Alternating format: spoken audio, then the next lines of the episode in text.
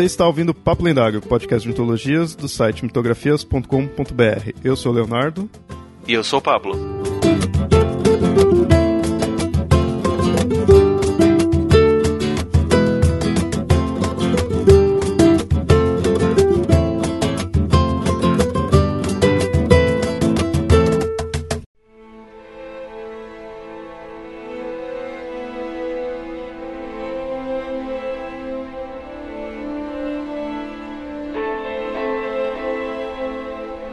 Vocês sabem, a gente sempre fala que, além de mitologias em si, no conceito mais popular, a gente fala de religiões, né?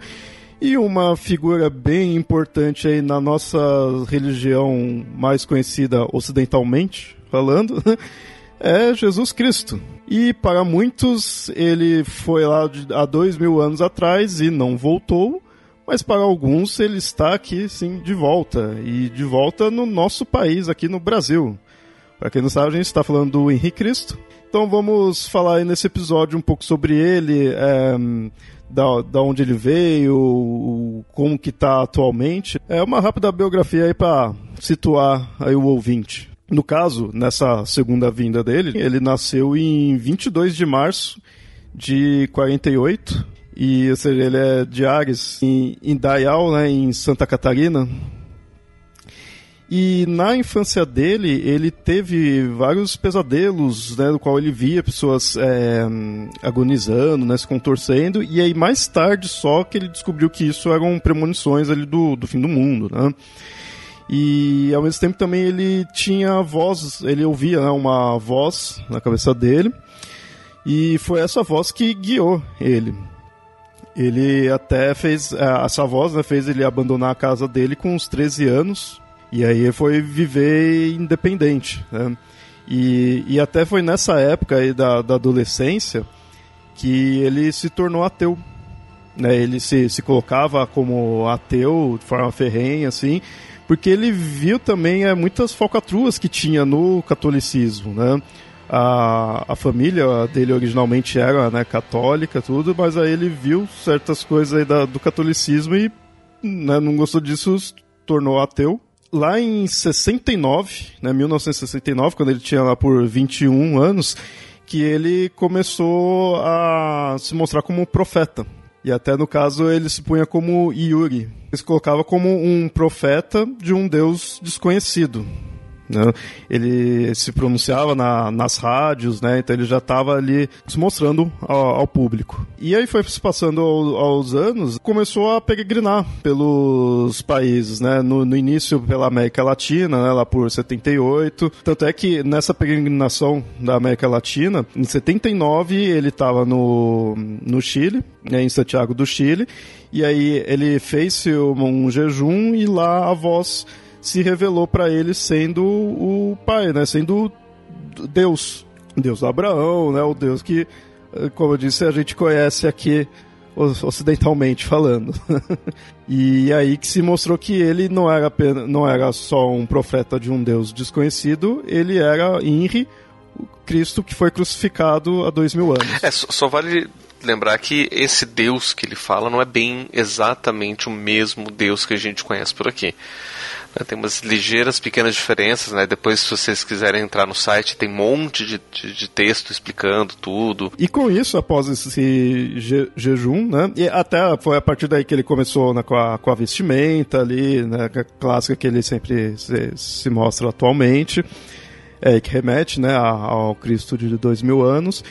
E após esse jejum, ele começou a viajar por vários outros países é, passou na, na Europa, na, na, Inglaterra, ele chegou a ser expulso. Passa-se um tempo, ele retorna ao Brasil. E em 28 de fevereiro de 82, essa é uma data bem importante para quem tá, acompanha, acompanha né, o Henrique Cristo, que ele praticou o chamado ato libertário. Foi numa catedral de Belém do Pará. Ele, se não me engano, foi avisando as pessoas anteriormente, né, acho que na, nas rádios, na, na TV, né, ele foi informando assim. Então, quando ele foi nessa catedral, já estava muita gente seguindo ele ali, né? Subiu no, no altar, ele até pegou um, um crucifixo ali e quebrou, assim, mostrando que, né, Cristo tá agora de carne e osso, não é esse boneco, né? Depois, assim, não é só essa imagem. E ali que ele mostrou o quão contrário ele era a muitos aí da, dos conceitos religiosos da própria igreja, né? E foi nessa época que aí nasce a nova ordem mística, que é a Soust, que é a Suprema Ordem Universal da Santíssima Trindade. Ela, na verdade, é oficializada em 20 de abril desse mesmo ano. Aliás, oficializada em Curitiba. Olha aí, Pablo. em Curitiba, exatamente. Curitiba foi onde tudo começa, né, nessa terra aqui de, de onde as coisas estranhas acontecem. Centro do mundo. Diz, Dizem, dizem que Curitiba, na linguagem indígena local, significa do mundo. Olha só. Falo nada. nada. É, é, é, interessante, né? Isso começou em Curitiba e foi para outro é, local mais inusitado ainda que em 2000, 2006, né, que se mudou de local a, a, sede dele, que aí de Curitiba foi para Brasília. E aí é a atual sede, né, do qual ele até coloca que Brasília é a Nova Jerusalém. Nova Jerusalém que foi profetizada na Bíblia, lá no livro do Apocalipse, né, que seria a sede do novo reino de Deus aqui na Terra. Né. O Henrique ficou aqui em Curitiba de 82 até 2006. E nessa época, o Henry era uma figura caricata aqui de Curitiba. E Curitiba tem muitas dessas figuras caricatas. Por isso que a gente nunca estranhou o Henry. Né? Se a gente vai listar todas as figuras caricatas, dá um panteão bem interessante de. ah, então ele nunca foi uma, uma, figura estranha. E de vez em quando, se você andasse pela rua, o Henry estava pregando. Né? Do mesmo jeito que vocês veem pela televisão, ele estava pregando aqui pela, pela cidade. E, enfim, não, não, não era estranho ver uma, uma figura desse tipo andar por aqui. Só que o, o, o que tem de interessante é uma, uma pequena reflexão que, a gente, que eu posso fazer aqui, né? Quando eu estava na, na faculdade de, de psicologia, eu fiz uma disciplina de psicopatologia. Um dos trabalhos clássicos que todo mundo tinha que fazer quando passasse por essa disciplina era o estudo de caso. Escolha uma pessoa, uma personalidade, conheça, entreviste, faz estudo, um estudo de caso. Inclusive, eu sei de relatos dos meus colegas mais velhos que rolaram estudos de caso sobre o próprio Henrique Cristo. Chegaram a fazer entrevistas com ele, chegaram a fazer um diagnóstico, todo estudo de caso. Só que naquela época, quando fiz faculdade, é, e pior que eu não sou tão velho assim, mas isso daí é o que era essa disciplina, acho que eu fiz em 2002, 2003. Os trabalhos ainda eram impressos e entregues. A gente não tinha a ideia de salvar o, o trabalho digital. Né? E muitos dos trabalhos ainda eram datilografados, nem todo mundo tinha acesso ao computador. Então, esses estudos de caso dessas figuras peculiares se perderam. A gente não tem mais acesso a eles. Mas os relatos era que ele tinha sido diagnosticado né, nesses estudos como sofrendo de esquizofrenia. Principalmente porque um dos sintomas clássicos da esquizofrenia é de delírio. Se você tem delírio, sofre de, de delírio, não, desculpa, alucinação. Né, um dos sintomas clássicos é a alucinação, que é você poder perceber, utilizar algum, através de algum dos sentidos, seja visão, audição, olfato, paladar, tato, perceber algo que não está lá. Né? Não é só ver coisas, é você ouvir coisas também, ouvir vozes, sentir cheiros que não estão lá. É, às vezes a alucinação ela é tátil, então você sente no seu corpo coisas que não estão lá, que não tem nada é, provocando. Tem gente, por exemplo, que tem alucinação que está pegando fogo, que tem é, aranhas andando pelo corpo. Né, e não está lá, ela olha, não vê, mas mesmo assim sente, então ela imagina que são aranhas fantasmas ou que é um fogo místico, alguma coisa assim. Né? Então são, enfim, tá alucinação de tudo. E como o Henry ouviu vozes, ele era classificado como sofrendo de alucinações auditivas.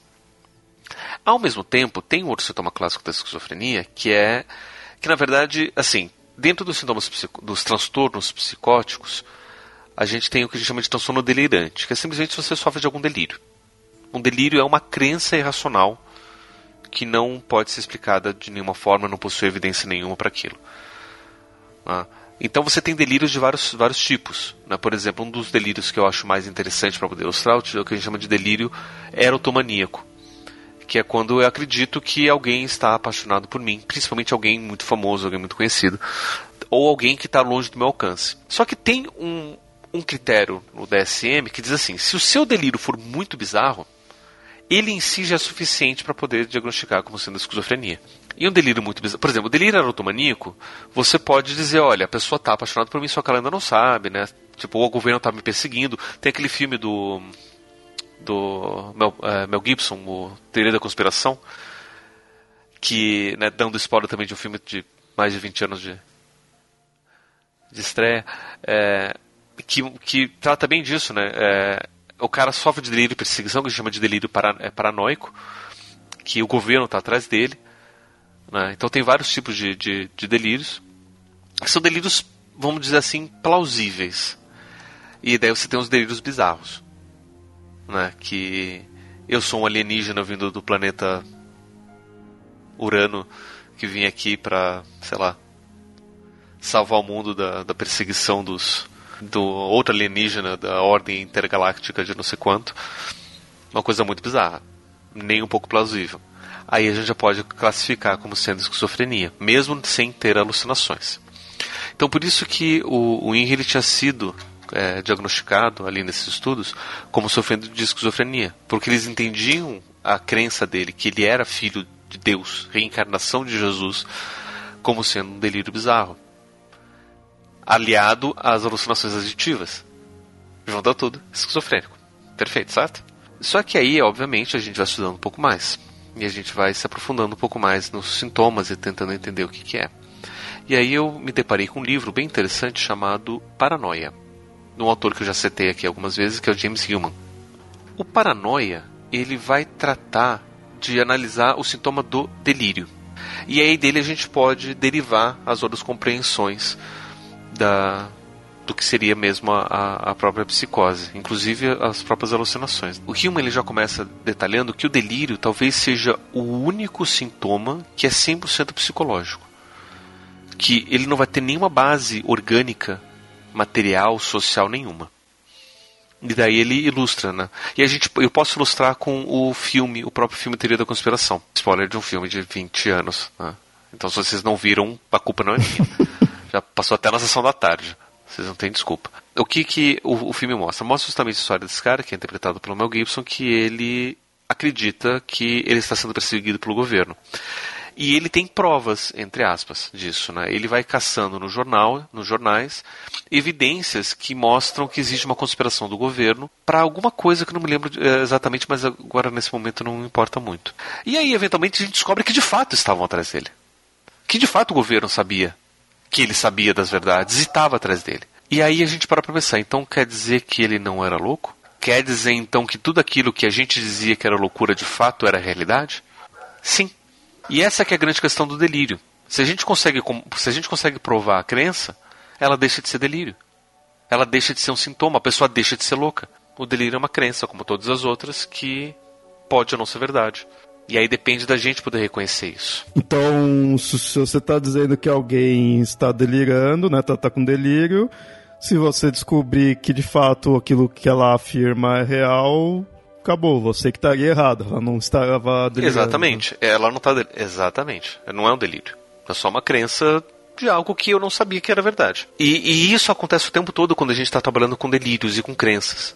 Mas o, o delírio ele é um diagnóstico que ele pela própria natureza do, do sintoma, ele não tem uma base orgânica. Né? Então a gente não pode fazer algum teste, tentar encontrar alguma outra coisa para poder confirmar como os outros. Trans... Por exemplo, a depressão a gente tem ali uma questão do, do, dos neurotransmissores. A gente pode dizer, olha, seu neuro... nível de neurotransmissor está baixo, então a gente pode reforçar isso para dizer que você tem depressão. Delírio não. Delírio vai, é só uma compreensão daquilo que a pessoa de fato está defendendo, que ela vê como real, que ela acredita como real. Ele começa o livro assim definindo delírio dessa forma. Para daí ele mostrar que essa posição de crença ela pode ser vista ou como loucura ou historicamente também a gente já viu como sendo revelação religiosa. E aí ele vai fazer um exercício bem interessante, porque ele fala assim, olha, eu quero mostrar para vocês para ilustrar como é difícil a gente é, definir. Mas tem um momento no livro que ele vai fazer um, um, um teste com a gente e vai dizer assim: olha, eu vou ler para vocês, eu vou aqui mostrar para vocês trechos de o diário de uma pessoa que foi diagnosticada como sendo esquizofrênica, que sofria de delírio, e eu vou mostrar aqui para vocês trechos de um cara que se dizia profeta, reconhecido como um líder religioso de uma determinada religião, de um determinado país, acho que dos Estados Unidos. Para mostrar para vocês que o conteúdo do, do texto é muito parecido. E aí a gente lê ali e fala, não, de fato, são trechos que vão utilizar de metáforas, de imagens, e é muito difícil você diferenciar um do outro. E aí a gente pode chegar a duas conclusões. Então seriam todas as revelações religiosas delírios? Ou seriam então os delírios de fato revelações religiosas? Porque como que você vai provar da... Exatamente. Não tem como a gente provar nada. E é com essa indagação que eu me coloco nesse momento, vendo, lembrando dos estudos lá da faculdade, lembrando de tudo que a gente sabe, né, e vendo agora a história do Henry também, e eu me coloco diante dessas indagações. Porque se a gente for olhar de uma forma bem fria, cínica, até dizendo, não, ele não tem como ser filho de Deus, Deus não existe de jeito nenhum, misticismo é enganação. Se a gente for só por aí, fica claro a gente assumir a postura de que tudo que o Henry fala é delírio.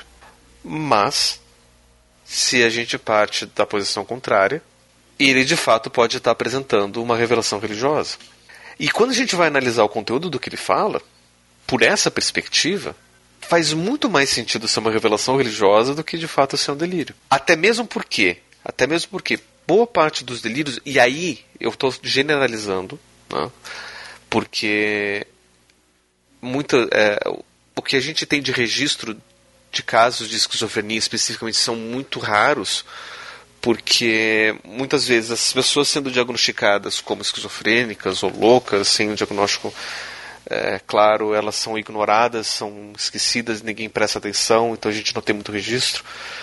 Mas no geral, o discurso ele tende a ser incoerente. Né? Então a pessoa está falando uma coisa no momento, de repente ela falou outra coisa no outro momento. É como se fosse um sonho que não tem muita coerência do começo, meio e fim do sonho, por mais que você se lembre do sonho inteiro, né, você tenta, você vai escrever o sonho e tal, você vê que de repente no meio muda, e daí no final já está diferente, mas, né, você tenta trazer uma certa coerência, mas não tem, enfim, está tudo misturado. Geralmente, os casos de esquizofrenia e os delírios, as alucinações dessas pessoas são assim também. São, não, não tem coerência. Mas a minha hipótese é porque são pessoas que são completamente destratadas, ignoradas, não são as pessoas não aprendem a falar direito, são tratadas como animais. E aí, obviamente, elas não vão aprender como criar coerência no, no discurso. Né? E, mas se você pega o discurso do Henry, muito pelo contrário, tem muita coerência. Sim. Né? Tem, tem muita coerência. Né? Você pega todas as entrevistas que ele já deu, os textos que, que falam sobre ele. O fato dele conseguir manter uma organização mística uh, viva há 30 e quanto? 30 e. Tá, é, passou já dos 33, anos. acho que está uns 35. 36. 35, né? Se tudo foi 82, a gente está em 2017, são 35 anos organizada ainda, né? Porque tem muita coerência ali. Então a gente pode tentar entender como sendo uma revelação. Como vários outros profetas, como várias outras religiões, né, também são vistos como revelações.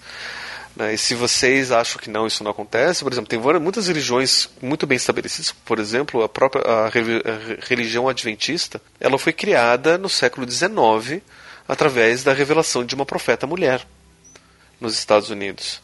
Né, e do século XIX não tem nem 200 anos que isso aconteceu. É uma coisa muito recente comparado com a Igreja Católica que tem dois mil anos, com a, né, a, a suposta primeira vinda de Jesus há dois mil anos atrás. Então, é, a gente tem ainda, muito recente na nossa história, uma citação social ainda desses profetas, dessas pessoas que trazem revelações religiosas e que são amplamente aceitas. Né? Nos Estados Unidos tem uma religião que é muito popular num, num num estado específico, que é o estado de Utah, que é, são os mormons, que também nascem no século XIX a partir de um profeta também. se não me engano, teve um, um cara, agora não vou me lembrar direito o nome dele, que se dizia um judeu que se dizia, se dizia ser o Messias dos judeus, que estava em Nova York nos anos 80, 90, tipo, praticamente anteontem. É, então, a gente tem ainda muita gente que se apresenta e é socialmente aceita como sendo profetas e trazendo revelações religiosas. Ou até mesmo se a gente pensar, tem muitos religiosos, por exemplo, o Papa Francisco é um deles, né, que ele está apresentando interpretações diferentes do, da Bíblia, da, da, própria doutrina da Igreja, que são claramente diferentes daquilo que vem sendo trabalhado nos últimos, nas últimas décadas ou séculos até, que a gente entende como sendo revelações religiosas também. E é interessante porque quem não concorda com o Papa pode facilmente dizer que ele está delirando. Os, mais, os, os católicos mais tradicionalistas, por exemplo, eles discordam do Papa Francisco. Não, esse cara está delirando. Esse cara não sabe o que ele está falando. E esses são aceitos mundialmente, mesmo que tenha né, pessoas que vão ser contrárias, mas mundialmente ali, ou pelo menos nacionalmente, né, no, no, dentro dos países, muitos aí são aceitos a nível de ter a religião. Né? O que deixa as coisas mais confusas, né?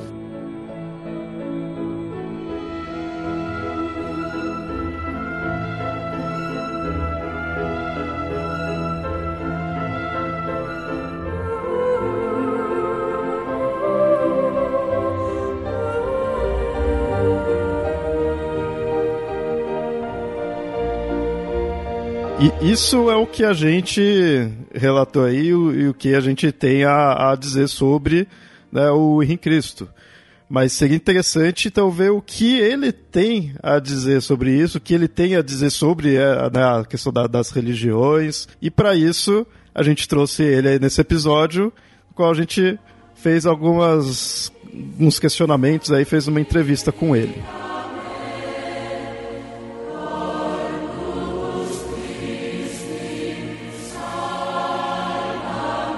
Dio paz seja com todos. Eu vou pedir ao Pai uma bênção para iluminar as cabeças que me ouvem. Esse é um ritual de praxe. Ó oh, Pai, eterno e inefável, Deus infalível, Criador do universo, Deus culminância do teu reino, do trono do teu poder, do alto do qual teus olhos temíveis tudo descobrem, tudo veem. Abençoe teus filhos com saúde, luz e justiça que tua é toda glória para todo sempre, ó oh Pai. Que a paz seja com todos. Que fiquem à vontade que venham as perguntas. Amém. Pode ficar à vontade que eu respondo qualquer pergunta, sem dogma, sem sofisma e sem subterfúgio. Vamos à frente. Primeiro, muito obrigado por aceitar o convite, muito obrigado mesmo. Já queria começar com a ideia de religião. Gostaria de entender como que você vê o conceito de religião, essa ideia da gente se religar a algo maior, ou qual que é a sua opinião sobre isso? Pronto, lá vai. Eu não me canso de dizer que como Deus é onipresente, onisciente, onipotente, que como ele é onipresente, ele vivifica cada célula de, de vosso corpo e cada partícula de vosso sangue. Logo, não podeis fugir dele nem na hora de cometer um delito. E se não podeis fugir dele nem na hora de cometer um delito, não necessitais de ninguém para religar-vos com ele, que religião que vem do latim religare. Então não tem sentido. Quando religião não é um embuste, é um equívoco. Vice-versa. Na minha ótica, claro.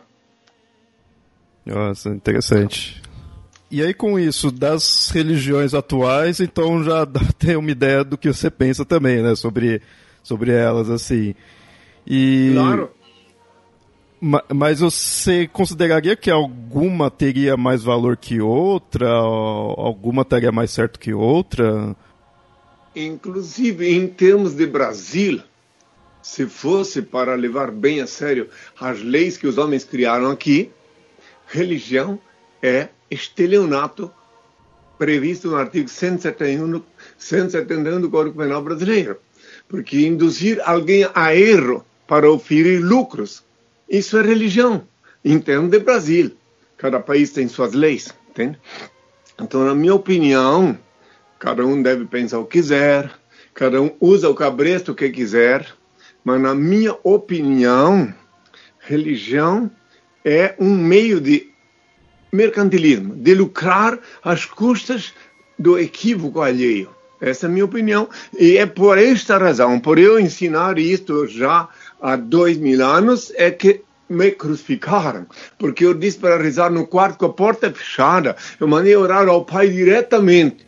Em Mateus 6, versículo 6. Eu não disse para ninguém ir na igreja, na assembleia, na sinagoga. Eu disse, tu, quando orares, entra no teu quarto, fechada a porta, ora ao teu Pai Celeste em segredo, ele vê o que se passa e te abençoa.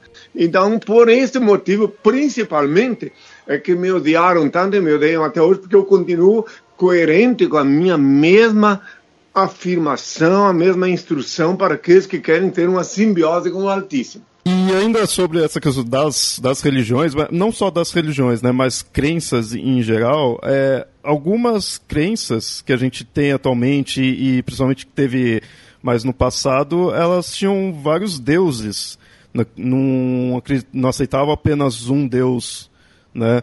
E o que teria de dizer sobre isso? Elas estariam certo, estaria errado? Que, que a, a clientela continua a mesma. O tempo passa, os séculos, os milênios, e os incautos continuam, cada um com seu Deus genérico. Agora, eu, coerente com o que já ensinei há dois mil anos, continuo ensinando o ser humano a invocar o Pai, o Altíssimo, o Criador Supremo, o único ser incriado, único eterno, único ser digno de adoração e veneração, onipresente, onisciente, onipotente, único Senhor do universo. E devemos invocá-lo com os olhos abertos, mirando o infinito, que é onde ele reina absoluto. Não adianta rezar para estátua, para deuses genéricos, porque isso aí é apenas jogar palavras fora. Mas se tu invoca o Pai mirando o infinito, tu tens retorno. Tens que abrir os olhos, porque se vais fazer uma oração de olho fechado, tu vais rezar no escuro, nas trevas. Então tu deves abrir o olho, ninguém é obrigado a crer, mas é assim que o meu pai mandou ensinar. E daí tu mira o infinito, onde ele reina absoluto, de lá ele derrama sobre ti as bênçãos tão necessárias nos dias de hoje. É, a, a, a, sua mensagem ela é claramente diferente das outras mensagens que a gente ouve por aí, né? E diante dessa sua visão sobre religião, né, como é que a gente pode compreender o seu movimento? Ela, ela não seria uma nova religião, né? Ela seria como é que a gente pode entender isso que você traz para gente? Aqui em Brasília, onde meu pai disse que é a Nova Jerusalém, eu ensino os seres humanos o caminho da luz, aqui em Brasília, onde eu ensino as pessoas, os seres humanos que vêm me procurar, eu sempre digo que aqui, por ordem do Altíssimo, foi estabelecido o reino de Deus, formalizado pela SOST, e ensino eles, isso aqui é uma escola. Eu, todo sábado, às 11 horas da manhã, eu falo, respondo pergunta para o mundo inteiro pelo Henriquismo.tv, onde eu explico detalhadamente, respondo todas as perguntas que me fazem, no intuito de despertar as consciências, de abrir as mentes para comunicarem-se diretamente com o Pai. Porque se alguém invoca um Deus genérico, como acabamos de falar, então ele vai ficar desamparado, órfão. Há que se invocar o Pai, sempre Ele, e Ele é um só, não tem outro Deus.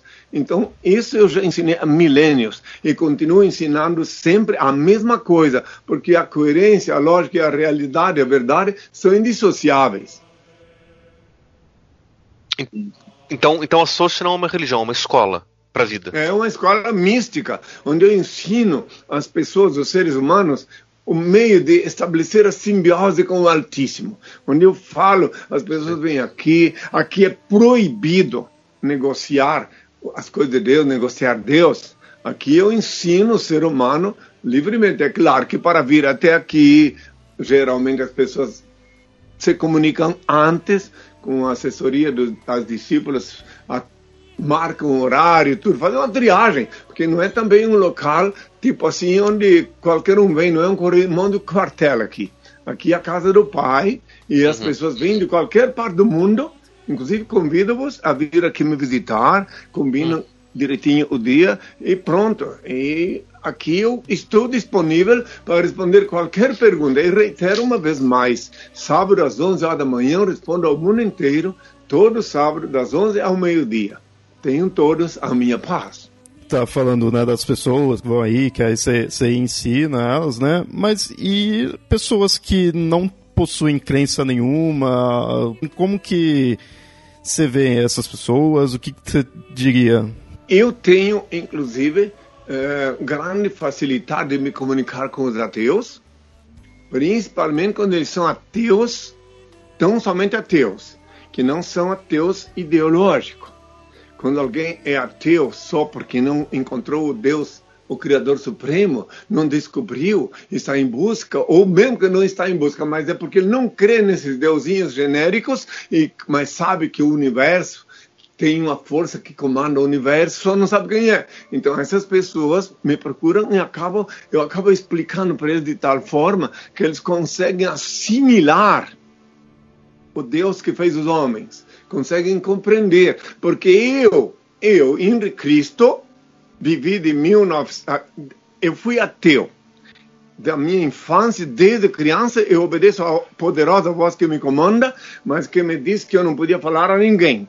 E então eu saí do ambiente cristão, entre aspas, que eu frequentei na minha infância, sem saber que eu sou judeu, não sabia por que, que eu era circuncidado, saí dali e fui viver como ateu. Em 1969, eu comecei a vida pública numa emissora de rádio lá no interior do Paraná, mas eu era ateu, profeta de um Deus desconhecido.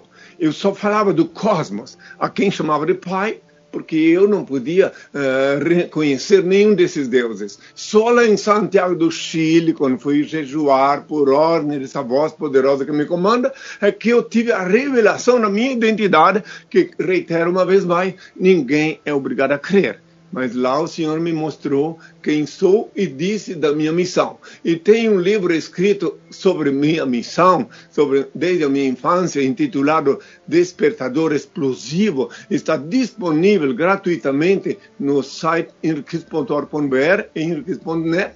Podem baixar gratuitamente. Esse livro, Despertador Explosivo, tem a função de despertar as consciências e explodir os dogmas os dogmáticos cadeados do raciocínio para que as pessoas consigam enxergar o, o Deus que fez os homens, o infinito, o cosmos, o universo, que são tudo uma só coisa. eu achei interessante essa sua visão referente às religiões, porque assim, muitas dessas das religiões atuais elas batem de frente muitas vezes com a área científica, né?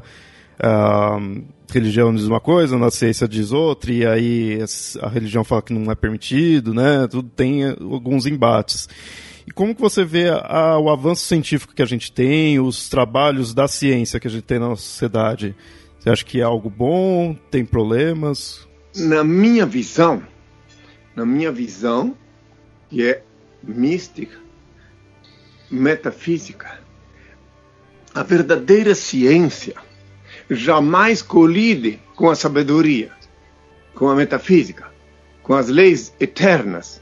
E a verdadeira sabedoria assimila tranquilamente os avanços da ciência. Por exemplo, aqui na América Latina, na América do Sul, na América Latina e no Ocidente, sempre falam tanto mal de Darwin, sempre perseguiram Darwin por ignorância que milênios antes de Darwin, Anaximandro, lá na Grécia, já falava exatamente as mesmas coisas com riqueza de detalhes que Darwin, só que naquele tempo não tinha religiões desse tipo para persegui-lo. Então Darwin, na minha visão, nada mais é do que a reencarnação de Anaximandro, que foi um grande, o primeiro expositor da evolução das espécies. Então é assim, agora as religiões vêm atrapalhar os, as pesquisas científicas. Então eu insisto em dizer que a verdadeira ciência não colide com a sabedoria, porque ela a ciência, quando está completa, quando ela não está à mercê de ser sobrepujada, um cientista sobrepujar o outro com novas ideias, quando ela deixa de ser teoria, ela passa a ser sabedoria, que ninguém pode contestar quando ela atinge o ápice, entende? Essa é a visão que eu tenho, que meu pai me deu sobre a ciência. Então ela está ainda avançando, evoluindo, enquanto que um cientista consegue sobrepujar, anular o conhecimento do outro, é porque ainda não atingiu o ápice da sabedoria. Mas quando a ciência deixa de ser ciência, ela se torna sabedoria. Essa é a minha visão.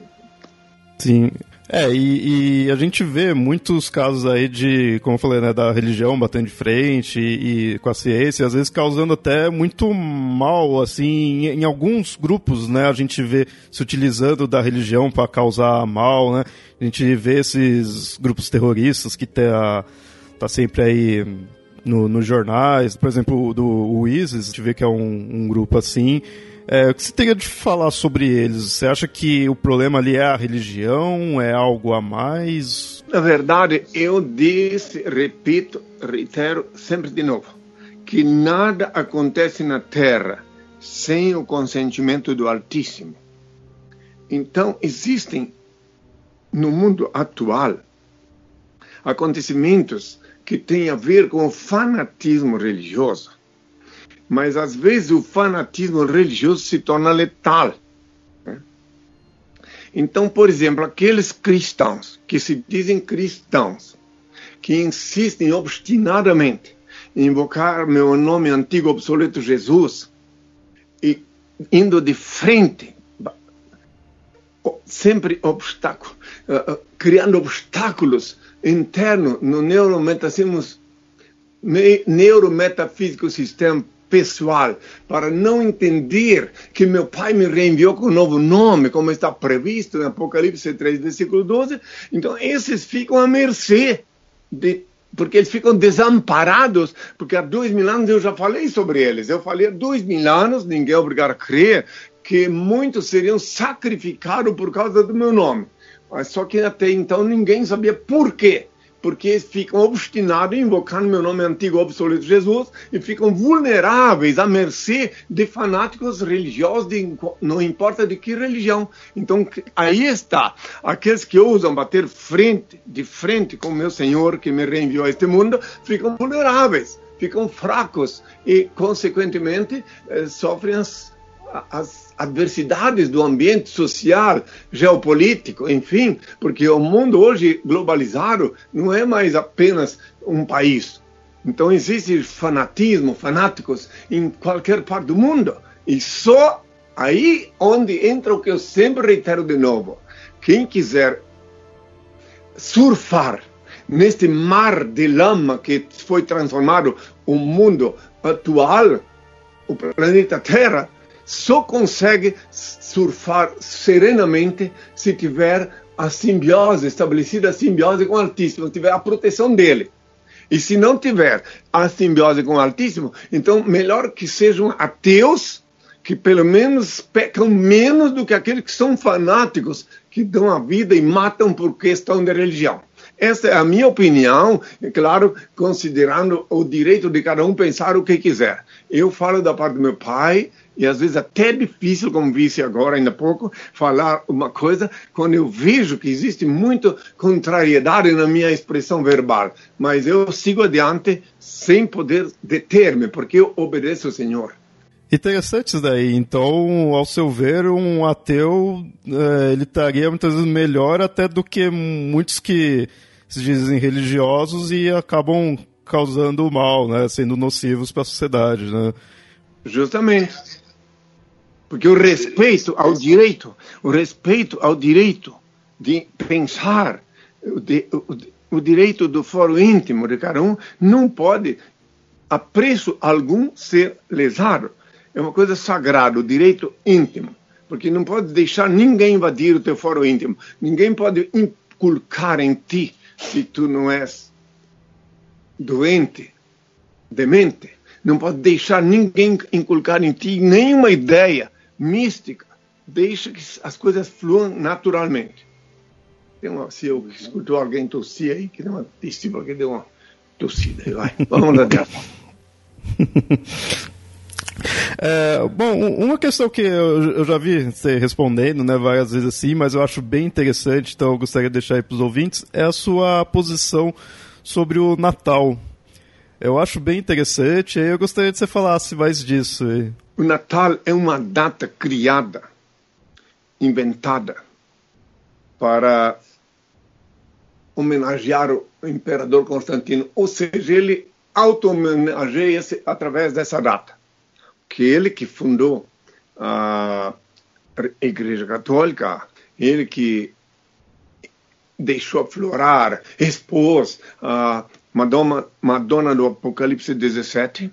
Então, no século IV, ele conseguiu, fazer, ele foi um eminente político, um político pragmático. Ele conseguiu, dos imperadores, foi um dos mais sagaz. Ele conseguiu a proeza de paganizar os cristãos, aqueles que remanesciam da minha antiga seita, que era denominada seita de Nazarenos, ele, depois de muito torturar e matar cristãos, ele conseguiu compreender, teve um lampejo pragmático de que, em vez de continuar matando cristãos que cada vez mais se multiplicavam, então ele resolveu paganizar os cristãos e conseguiu uma grande eh, fatia, né? Que aqueles que ele não, não matou, ele conseguiu paganizar né, na época. E daí então, eh, daí o restante, vem o Natal, o dia que eles adoravam o sol, eh, chama-se Natal em Solis, né? Natal Sol Invictus, enfim, aí toda aquela aquele folclore, aquela aquela cumilância, né? em torno de uma data fictícia. Porque ninguém pode estabelecer uma data para o meu nascimento há dois mil anos. Ninguém consegue. Não existe essa possibilidade. Até na própria Bíblia fala que estavam fazendo uma espécie de. Como é que é o nome daquele. É, ai, meu Deus. O censo. É, censo, etc. Ninguém consegue estabelecer uma data. Então ele, num golpe magistral, pragmático, estabeleceu uma data para o nascimento do Filho de Deus. Mas, na verdade, ele estava falando Filho do Sol, que não era eu. Isso é uma história muito comprida, inclusive, se quiseres avançar, adentrar nos anais da história, tu vais ver lá também que depois dele veio um sucessor dele muito uh, atrevido também, que uh, suprimiu a reencarnação uh, da, dos anais da, da, da doutrina que era o Justiniano, que é obediente à esposa dele, a Teodora. E aí você pode ver na, na, na página enriquez.org.br tem uns anais da história, você pode ver tudo sobre isso. Meu pai mandou que eu colocasse ali para que as pessoas pudessem compreender o que, que aconteceu na minha ausência de dois mil anos. Agora, se eu fosse falar isso aqui, ia levar muito tempo. Então lá está tudo mastigado, né? Sim, sim. Foi bem mais fácil. e, e assim, você já mostrou como que é a sua posição com, a, com as religiões, né? Com a mesmo a católica em si, mas eu vejo que você cita sempre a passagens da Bíblia, né? E, e as religiões se, se baseiam, né? Se utilizam-se bastante aí da Bíblia. Então gostaria de saber como você compreende, né? A Bíblia, como que o que ela é para você, para sua mensagem, né? Pronto a Bíblia, na minha ótica, e eu sou sempre o mesmo, e na Bíblia, na minha ótica, é um livro de letras mortas, repleta de fábulas, lendas, parábolas, metáforas e até charadas, que só com a anuência do Altíssimo, só com a inspiração do Pai, alguém consegue entender a Bíblia. E que se alguém for ler a Bíblia, seguir o que lá está escrito, sem a inspiração do Pai, sem a iluminação, vai sair por aí matando mulheres e crianças, que lá também está escrito que foi matado a eito por Josué. E se alguém também ficar lendo a Bíblia e levando ela como desodorante debaixo do braço, como os evangélicos fazem, vai também sair por aí estuprando, praticando incesto, porque lá também está escrito que, que, que Ló praticou incesto com as filhas. Então a Bíblia tem que ser lida com a ajuda do Pai. Pedir ao Pai, ande abri-la, dizer, ó oh, Senhor, concede-me a graça de entender os teus mistérios. Inclusive, também, se alguém ficar com a Bíblia sem levar em conta o Senhor, sem pedir a Ele inspiração, vai acreditar que Deus se arrepende da obra que Ele criou. Porque lá também está escrito equivocadamente que Deus se arrependera tanto do dilúvio como da feitura, da procriação do ser humano. Então, a Bíblia tem que ser buscada assim, é o livro registro das sagradas leis de Deus, lá tem tudo, mas é, uma, é como eu proferia, tem uma parábola intitulada a parábola da parábola da, é, da, dos, diamantes. dos diamantes. É uma parábola onde tem explicado que tem que remover as palhas para achar o diamante. Assim é a Bíblia, tem que remover as fantasias, interpretar as fábulas, para daí sim chegar à essência das leis divinas. Então a Bíblia ela não pode ser lida literalmente, como fazem várias dessas igrejas. Claro que, que não, inclusive, claro, inclusive se alguém por causa disto de interpretar ela literalmente que perseguiram Darwin, por exemplo, porque Darwin é, na Bíblia está escrito que Deus fez o mundo em seis dias. O, uhum. o, planeta Terra, enfim, isso pode ser seis trilhões de, de anos, é, então seis dias estabelecidos na Bíblia são simbólicos, que é porque Deus já sabia que se não, de, não estabelecesse um dia de descanso, os seres humanos ambiciosos iam manter os seus parentes, os seus empregados como escravos sem chance de descansar. Porque ele estabeleceu um dia de descanso, que é o dia que ele abençoa aqueles que guardam aquele dia. Mas tudo é assim na Bíblia, tudo depende de pedir ao Pai a compreensão, o significado. E além de tudo que na Bíblia também tem coisa escrita pelo primeiro falso profeta da era cristã, que ele escreveu lá um monte de abobrinhas, um monte de verborreias, e que, mas só que no final tem alguma parte que ele falou a verdade, o Paulo tem uma parte onde ele disse efetivamente não sou digno de ser chamado apóstolo porque persegui a igreja de Deus. Ali ele falou a verdade, está em 1 Coríntios 15, 15, versículo 9. Depois em Gálatas 1,7 está escrito que mesmo que o anjo do céu viesse com outro evangelho diferente do que aquele que Cristo deixou, ou seja, que eu deixei, que seria anátema. Aí por último, para fechar com chave de ouro as mentiras do Paulo, está, para ver que tem três verdades somente, está quando ele disse, em Romanos 3, versículo 7, que com as mentiras dele ele glorificava a Deus. Ali fechou tudo. E se na Bíblia está escrito, na mesma Bíblia, em Apocalipse 22, versículo 15, que ficarão de fora mentirosos, enfim, os que praticam e amam a mentira. Então, logo, ele fica de fora do reino de Deus. Mas ele foi muito útil, sim, o Paulo, porque ele, pelo menos, uh, para dar uma razão na vida dele, depois que ele foi retido pela divina cólera, ele saiu por aí divulgando o meu nome.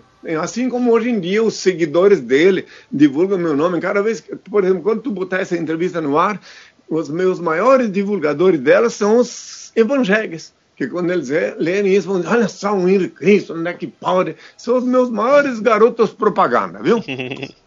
é, quando eu vou na televisão, é a mesma coisa. Entende? Então é isso, Deus escreve direito mesmo que por linhas tortas, porque os homens entortaram as linhas, então, como ele é o Senhor, ele avassala tudo e faz chegar a verdade para aqueles que merecem, precisam e sabem desfrutar da verdade. Então, você diria que a Bíblia precisaria ser atualizada ou a gente pode deixar de lado e só procurar a verdade por, por outros caminhos? A Bíblia atualizada? É, ela precisaria ser atualizada ou a gente pode deixá-la de lado só como uma referência, não precisa... Claro, ela pode ficar onde ela está, como ela está. Por isso que meu pai mandou que eu, eh, durante longos anos, proferisse muitas parábolas, fábulas, expusesse uma literatura que complementa, e muitas vezes se referindo também à Bíblia. Então, que o livro Despertador Explosivo, cujo nome parece agressivo, mas que o explosivo é para explodir as cadeias, o, o cadeado do raciocínio, que é o dogma. Entende? Então, por isso que o nome dele é despertador explosivo. Se porventura tu perguntar para alguém que tem algum cristão que se diz cristão. Pergunta para ele aos olhos da ciência, à luz da ciência, escuta, você é cristão? Sou. Então, como é que tu, tu crês que Cristo foi de carne e osso para o céu? Diz, claro que foi. Mas como assim tu não sabes que lá em cima a temperatura confina 273 graus Celsius negativos e não tem ar para respirar? Sim. Mas então como ele pode ter ido por carne e osso para o céu se não tem nem ar para respirar e é tão gelado lá? Adivinha o que que o dono do cabresto vai dizer para ele dizer para ti? Aí quando tu disser isso para ele, assim, é o dogma, é o dogma da nossa fé. Então o dogma é ou não é um cadeado de raciocínio para quem raciocina? Uhum. Cada um tire suas conclusões, cada um que tire a sua, né? Mas então o dogma, na minha visão, é o cadeado do raciocínio, porque os seres humanos, os seres pensantes, seres raciocinantes, são bloqueados, mesmo que está saltando aos olhos, que é um absurdo eu ter ido de osso para o céu, mas eles ficam cegos por causa do dogma. Então a ingenuidade, ah, e tem mais uma coisa, isso aí também gera ódio, porque quando eu falo que eu não fui de osso para o céu, os encabeçados me odeiam, dizem, ah, como é que pode, mas o bispo disse, o padre disse, o pastor disse, entende? E daí ficam com ódio de mim, porque eu estou falando a verdade. A verdade é, é, eu já disse há dois mil anos, conhecereis a verdade, a verdade vos tornar livre. É uma fé perigosíssima, a verdade, que nem todos gostam de vê-la solta por aí. Mas é a verdade. Então temos que, primeiro de tudo, aceitar, assimilar a verdade. Aí depois o restante vem por acréscimo, eu já falei dois mil anos. Buscai o reino de Deus e sua justiça, e todas as outras coisas serão acrescentadas. E principalmente a verdade. Uhum. Fique à vontade, meu filho.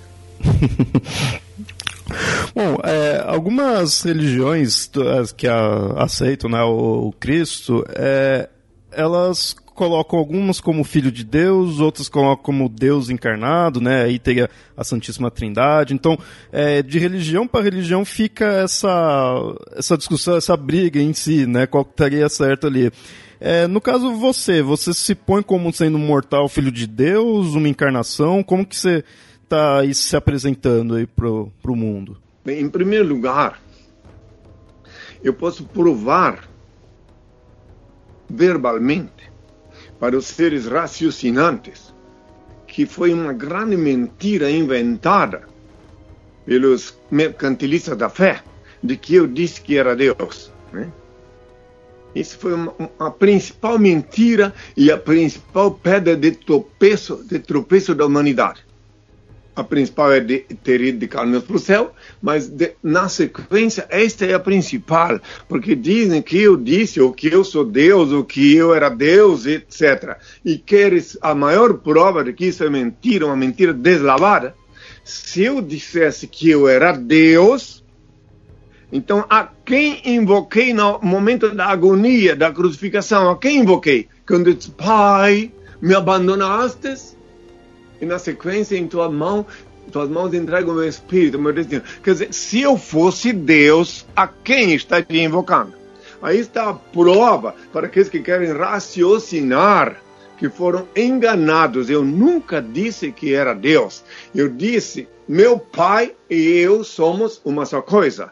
Isso eu disse, porque meu pai e eu somos uma só coisa, uma vez que ele é onipresente e vivifica cada célula do meu corpo e cada partícula do meu sangue. E mas ninguém me perguntou se o teu pai e tu que me ouves também são uma coisa só. Se o meu pai, digo, e tu que me ouves são uma só coisa. Se perguntassem, é óbvio que eu diria também, porque tu também tens tuas células vivificadas e teu sangue pela poderosa energia divina. Interessante, isso daí puxa a próxima pergunta, que assim, então todos nós, né, estamos ligados a, a Deus, somos, né, criações, é, o que que o diferencia de, de nós, né, você de, de nós, aqui dos restantes? Perfeitamente. Aí entra Anaximandro, entra Darwin, respaldando o que eu vou dizer. A diferença é que eu sou o primogênito de Deus. A saber, a primeira, a primeira meba que veio da água, o primeiro réptil que rastejou e o primeiro macaco que veio sem, sem rabo e andou ereto.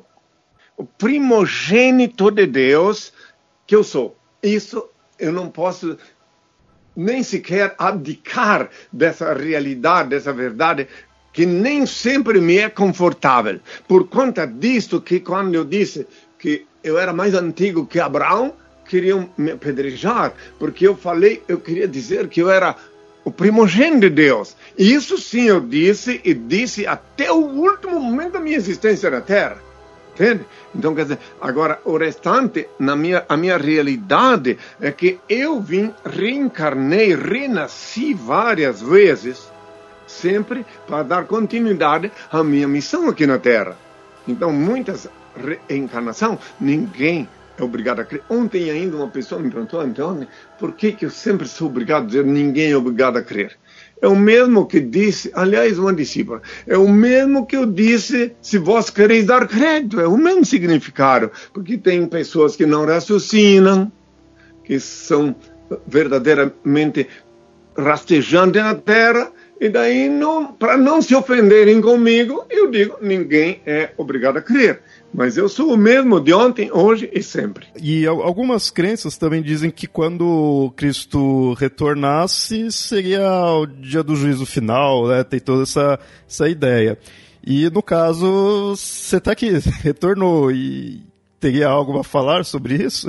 Claro que o dia do juízo final depende também, de novo, da ótica de quem fala e olha o dia do juiz final, para cada um que morreu ontem, já foi o dia do juiz final. Olha só. É, uhum. ontem mesmo, muitos foram colocados diante do santo tribunal da justiça divina. Agora, o dia do, da hecatombe nuclear, o dia do fim deste mundo caótico, que vão sobrar só os que sobreviverem pela divina providência, a este dia e esta hora, já me perguntaram há dois mil anos, eu disse que não podia dizer que não sabia nem eu nem os anjos, só o Pai sabe.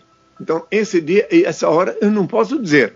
Agora, o que eu posso dizer, se quiseres, pode registrar aí, é umas coisas que meu pai me mostrou que estão para acontecer, né?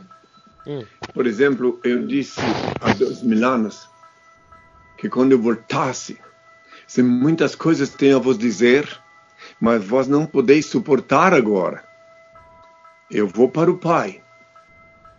Se eu não for, o Consolador não virá a vós. Eu vou para o Pai e vou enviarei.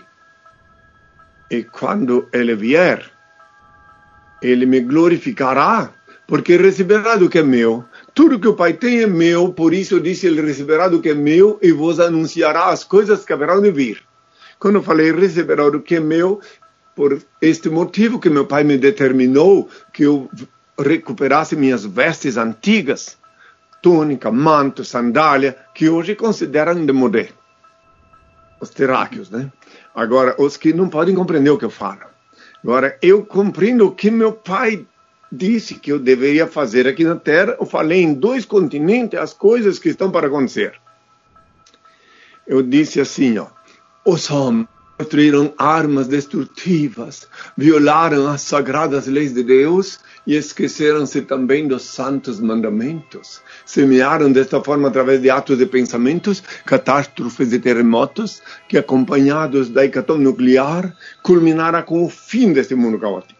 Menos de um milhão de pessoas restarão vivas na Terra, e a maioria será constituída de mutilados que suplicarão a morte, e esta, a princípio, não lhes ouvirá. Deus, nosso Pai, único ser incriado, único eterno, único ser digno de adoração e veneração, onipresente, onisciente onipotente, será glorificado durante os próximos mil anos. Não viverá um só ser humano na terra que desconheça sua onipotência, onisciência e onipresença todos caminharão juntos com o pensamento voltado para um só ideal. A fraternidade existirá efetivamente entre os homens que, despidos da hipocrisia, ódio, maldade, egoísmo e da chantagem emocional, estarão empenhados em cumprir os santos mandamentos.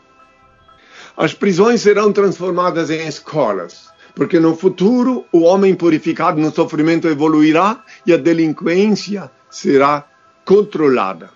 A medicina transcenderá encontrar a cura dos males que atormentam o corpo no espírito, porque após muito sofrimento e erro, a humanidade se conscientizará que todas as fraquezas e todas as enfermidades físicas têm sempre início na enfermidade da alma. O sexo será exercitado como um rito de veneração a Deus. O homem, despido dos instintos bestiais, quase consciente dos mistérios da procriação, unir-se à mulher sob a luz da espiritualidade, reconhecendo a sua origem divina. O dinheiro será utilizado unicamente como um elo vital que facilitará o relacionamento humano a humanidade voltará à vida simples e livre, em comunhão íntima e perene com a natureza, e preferirá o manjar simples e natural dos frutos e vegetais. A profissão mais nobre durante os próximos mil anos será a agricultura o homem buscará na mãe terra o pão místico para o banquete divino, com a mesma inocência que as crianças buscam no seio materno o leite vital que lhes faculta o, so o crescimento e a sobrevivência ante o olhar dúlcido e aprovador de nosso Pai. Agora vou tomar um pouquinho de água. Pronto, vamos adiante. Tem mais alguma pergunta? Mais, mais uma aqui, já que a gente estamos aqui no, no Brasil, falar algo bem da nossa, da, do nosso país aqui, que são é, sobre religiões de origens africanas. Eu vejo que elas, é, muitos praticantes dessas religiões, é, eles sofrem muitos por cultos cristãos, né? Até é, que usa, utiliza-se de preconceitos, vão para cima, né, acaba sendo é, nocivo né, para as pessoas que praticam essas religiões. E eu queria saber o que você tem a dizer sobre essas religiões, né, delas estarem sofrendo desse jeito, o que, que você pode dizer? Há dois mil anos, eu disse que quando voltasse, que muitos serão cham seriam chamados e poucos os escolhidos. Né? Cada vez que eu apareço numa mídia, onde quer que seja, sábado às 11 horas, quando falam na televisão da web, irquis.tv, qualquer lugar. Eu estou chamando todos. Agora, a escolha quem faz é meu pai. Muitos serão chamados e poucos os escolhidos. Eu chamo todos os que me ouvem e me veem. Agora, daí, como é que ele escolhe o pai? Ele dá aqueles que me ouvem e me veem a saber quem sou. E daí, quando eles sabem quem sou, eles vêm a mim não precisam vir a mim necessariamente fisicamente aqui em Brasília. Eles passam a seguir minhas instruções, a orar a oração, o novo Pai Nosso, a mais poderosa oração que meu pai mandou ensinar aqui na Terra agora, e daí eles começam uma nova vida. Agora, aqueles que me veem na televisão, e aqui no Brasil poucas pessoas ainda não me viram, e continuam patinando no labirinto religioso que eles foram criados, por exemplo, eu não posso fazer nada, porque eu estou aqui pelos descontentes. Os descontentes, eles vêm a mim. E como eu acabei de falar as coisas que haverão de vir, te explico agora, para aqueles que querem me ouvir, como é o novo Pai Nosso, a nova oração que meu pai mandou orar, curtinha, mas a mais poderosa que existe para as pessoas saírem desse atoleiro, desse labirinto eh, metafísico. Prestai atenção. O Pai, eterno e inefável, Deus infalível, Criador do universo. Santificado seja teu nome, seja feita a tua vontade, assim na terra como no céu. Graças te dou pelo manchar que emana em ti. Aparta-me dos cerros, ilumina-me, para que eu te sirva sem equívocos, glorificando-te hoje e sempre, ó oh Pai. Então, esta oração é que eu ensino um novo Pai Nosso, porque o antigo já cumpriu sua função, no qual eu dizia: Venha a nós o vosso reino. Agora o reino de Deus já está instituído na terra formalmente desde o dia 28 de fevereiro de 82. Então ensino um novo Pai Nosso para aqueles que querem aprender e estabelecer a simbiose com o Pai. É só isso. Daí, só para complementar um pouco dessa ideia, né, porque é, muitas igrejas de matriz africana elas cultuam suas entidades e muitos dos evangélicos veem essas entidades que, se a gente olha pela matriz africana, elas são só é, personificações da natureza, da, da, da, da vida, né, e até mesmo de, de Deus, de uma, uma ótica diferente, mas eles encaram isso como se sendo demônio, sendo uma coisa maligna. Né. Eu queria saber qual que é a sua visão sobre, sobre isso, sobre o demônio, o mal. Sim. É, o demônio, como eu sempre ensinei e ensino de novo, e quase todo sábado eu falo no Henriquez.tv, às 11 horas, o demônio não é um macaco com rabo e chifre como ensinaram. Aliás, quem ensinou que o demônio é um macaco com rabo e chifre queria justamente esconder o demônio. Era o demônio falando para que ninguém conseguisse o identificar. Ele é uma entidade, é um corpo sutil, é uma energia que chega e invade o corpo de alguém sempre de licença e começa a operar. Transforma uma pessoa normal sobre em ébrio, bêbado, uma pessoa normal transforma em drogado e assim por diante. Agora, esses evangélicos que se dizem evangélicos e falam essas coisas, eles também são endemoniados, eles também estão com o demônio cada vez que blasfemam, quando veem meu rosto e ouvem minha voz, porque eu disse a Dona que pela minha voz o meu rebanho me reconhecerá. E como eles estão encabrestados, então eles blasfemam justamente porque estão com o demônio. Então o demônio, tu não vai nunca encontrar o demônio como o folclore que inventaram, com chifre, com tridente. Nada disso. Ele chega sem avisar, de fininho, incorpora no incauto, e quando ele vê, muda o hábito da pessoa e ela já nunca mais vai ser a mesma, exceto se alguém expulsar ele. É uma coisa sutil, mas que infelizmente. Ah, eu tenho uma discípula que ela já viajou, ela viveu comigo 40, quase 40 anos, e ela dizia para mim: ah, se eu pudesse, eu queria matar o demônio. Não, não dá para matar. O demônio é uma criatura, pasme, uma criatura divina, preste bem atenção, que Deus criou, sim, porque Deus é onipresente e, onipotente e onisciente. Ele faz parte do pacote que ele criou é um pacote completo, com a função de fazer os indivíduos aqui da Terra purgar, evoluir. Então, por exemplo, tu que estás me ouvindo, se tu prestar bem atenção no que te falo, tu podes te prevenir, te proteger, considerando que eu vou te dizer basicamente como identificar o demônio. Tudo que é negativo, que faz mal, é a obra dele.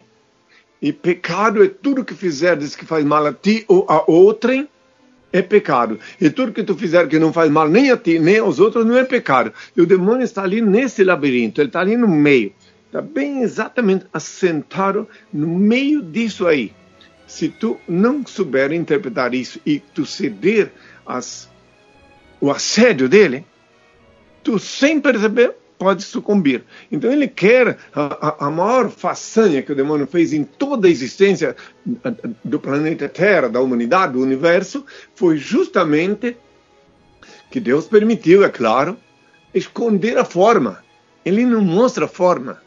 Entende? Ele tem ele multiplicado a forma, ele não mostra a forma. Uh, se tu um dia lê o livro do Sun Tzu, aquele livro da arte da guerra, lá ele explica que não pode mostrar a forma. Já dá para compreender através daquele livro, se um dia for ler. Né? Sun Tzu é um, um estrategista, uh, filósofo, estrategista militar chinês. Né? Então aí tu vais poder compreender que o demônio justamente escondeu a forma dele ele pode entrar. Ele está falando pela boca de um sacerdote, de um pastor, e aleluia, sangue de Jesus tem poder, e usa meu nome antigo obsoleto, Jesus, para enganar, e faz coisas que tu não consegue nem imaginar, viu? Mas está aí. E, e, parece que a maioria, por enquanto, ele está conseguindo seduzir. Por enquanto, ele é o maior seduzor da terra, sedutor. Agora vamos ver até quando. Só Deus sabe até quando, né? Inclusive ele seduz. Em uma hora dessa ele vai fazer uma maior festa. Ele vai pegar o dedinho de um presidente, vai apertar aquele botãozinho lá e a festa vai ser maior ainda para ele, né? Entendeu? Uhum. É. Perfeito. Então tá. Quando, quando terminar as perguntas, me fala que eu vou pedir ao Pai uma benção. Não é obrigado a registrar, mas eu peço ao Pai uma benção para aqueles que vão me ouvir, né? Não, eu, eu achei perfeito finalizar com uma bênção pro, sim, pro nosso ouvinte aqui. Então tá bom. E daí convida, um convite, uma bênção e um convite antes da bênção, porque todos venham me escutar sábado às 11 horas da manhã e fazer perguntas. Podem fazer novas perguntas lá em Requiso.tv. Podem escutar, fazer pergunta, questionar e fazer novas perguntas. É, é necessário tão somente que ou diga o nome, se não disser o nome, põe um pseudônimo, mas tem que dizer que cidade está fazendo a pergunta, ok? Uhum. Perfeito. Agora vou, agora vou pedir então o Pai a bênção. E, ah, e o convite, esqueci de dizer, não posso me esquecer que um dia que puderem vir a Brasília, sejam muito bem-vindos para fazer uma visita pessoal, onde a gente pode falar olho no olho, né? Com certeza. Ok? Então agora vou pedir o Pai a bênção. O Pai, eterno e inefável, Deus infalível, Criador do Universo, das culminâncias do Teu reino, do trono do teu poder, do alto do qual teus olhos temíveis tudo descobrem, tudo veem. Abençoe teus filhos com saúde, luz e justiça, porque tua é toda glória para todo sempre, ó oh Pai. Que a paz seja com todos meus filhos, até sempre. Até sábado às 11 horas da manhã e até sempre. Até sempre. Muito obrigado. Muito obrigado. Muito obrigado mesmo.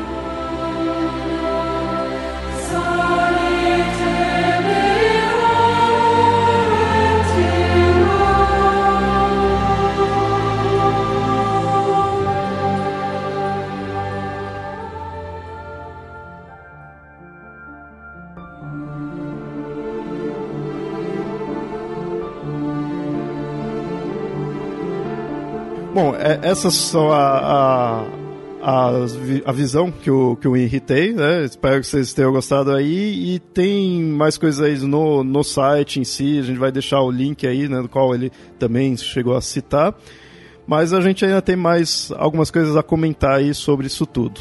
É, é, é interessante a gente ver o, o que o IN representa, porque, como eu falei lá na, na apresentação, o discurso dele é muito coerente. Né? Ele não é, não é um discurso qualquer, né? muito pelo contrário. Né? Eu, eu, particularmente, eu tenho muita dificuldade de aceitar qualquer tipo de discurso desse tipo. Né? Porque, como ele mesmo coloca, é um discurso metafísico, é um discurso místico. Né? E eu entendo o misticismo e a metafísica de uma forma bem diferente. Né? Eu não consigo aceitar a ideia de uma divindade única, né, criadora, como ele coloca, né, por inúmeros motivos que acho que eu nem cheguei a comentar em nenhum episódio do Papo Lendário que eu tô guardando para falar num episódio futuro. Mas como o próprio Henry falou, melhor você ser um ateu né, bem ligado à natureza e ao mundo do que do que ser um cristão preso a, a, dogmas e mentiras. Mas mesmo assim, é um discurso muito coerente com, com muita coisa que a gente vê por aí. Assim, eu, eu, eu posso até, até dizer que se eu fosse uma pessoa que estivesse buscando algum caminho religioso, alguma forma de me conectar com um divino, né? De, de, compreender esse divino, eu ia ser muito seduzido pela, pela mensagem do, do Sim, concordo. Né? De entender que o divino tá, tá dentro das minhas células e tá dentro do meu sangue, que eu e Deus somos um só. Você vê que de cara ele já sentido. quebrou a ideia do, do religar, porque não tem algo transcendente, tá Sim. aqui, tá em tudo, né? Isso é uma coisa tá que aqui, sempre me chamou né? a atenção. E, e, isso, isso seduz bastante, né? Dá uma ideia muito muito agradável de, de, de, de, se pensar que não é, não é tão comum a gente ver nas várias religiões. Né? E, é uma, e é uma mensagem simples, é uma mensagem direta, né? quando ele fala sobre o mal também, né? de entender que o mal é qualquer o diabo é qualquer, o demônio é qualquer coisa que te faz mal e que se você faz mal você está fazendo a obra do, do, do, do, demônio ele não tem uma forma específica e de fato é o que a gente vive né e, e é uma forma bacana da gente entender tudo isso e eu me sentiria muito seduzido a seguir por aí.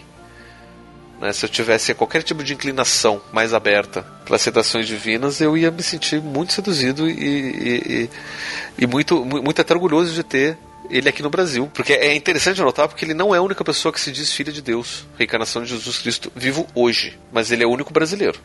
Ou o maior brasileiro. Tem um no México, se não me engano, tem um na Rússia, sempre tem que ter um na Rússia. tem que eu consigo me lembrar agora de cabeça, né? Tem nos Estados Unidos. Já tem vários. Que tinha visto, ah, com né? certeza. Mas aí também, né? já é de se esperar. Nos Estados Unidos a gente acha tudo.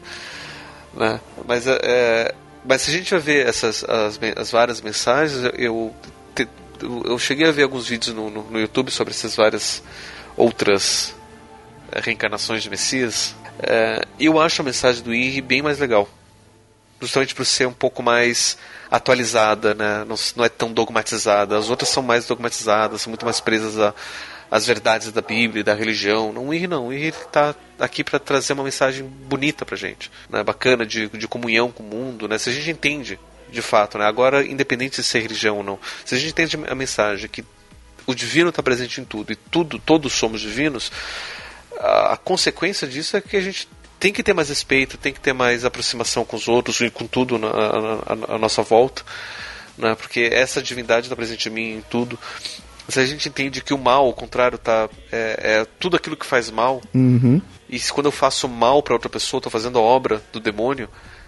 Basta ver que eu acho que o Henry está no lugar certo, né? Porque Brasília é o antro. sim, sim do demônio. né? E ele tá lá para justamente tentar transformar e trazer uma mensagem bacana para as pessoas. Sim, é, eu, eu, eu, que eu falei, ele, ele saiu de Curitiba, mas foi para um local ideal, é onde tem que estar tá mesmo. De fato, eu concordo com isso daí, que eu também do que eu pesquisei de muitos outros que se dizem Messias, né, assim, que se dizem é, reencarnação de Cristo, eu via mais é, como que estaria fundando uma nova religião, né? Ia estar tá só alterando alguns dogmas ali, outros iria se, se manter, mas bem nesse estilo, no, no, mesmo estilo de uma nova religião mesmo, né? Não, não tanto quanto do, do Henrique, que fica essa mais coisa mais social, digamos assim, né? De, de convivência. E até mesmo antirreligiosa. Sim, sim. O que eu acho muito legal. Uhum. Né? Que não é religião. E, e, e, é interessante, né? É, chegaram a comentar, algum episódio bem lá atrás, nosso, sobre a palavra religião, religare, que na Índia a palavra que eles, eles usam para religião é dharma, que é mais ligado a ensino, aquilo que a gente aprende, aquilo que a gente carrega com a gente, que é diferente de uma noção de, de um caminho para nos religar a algo que está além, né? que está que tá transcendente, que é mais próximo dessa mensagem que o Ir está trazendo. Né? Acho uma coisa bem, bem bacana.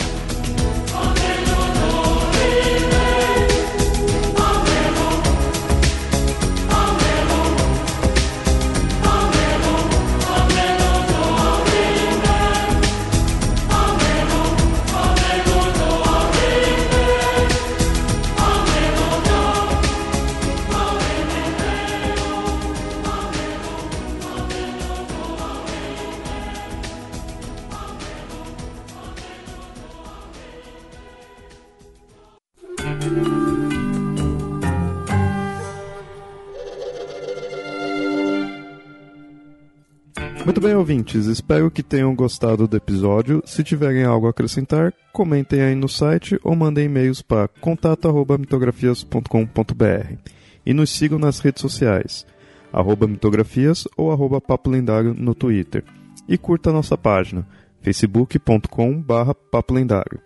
Apoiem o Mitografias pelo Padrim, padrim.com.br barra mitografias. Seu apoio é muito importante e é o que nos ajuda a manter o site e o podcast e até mais.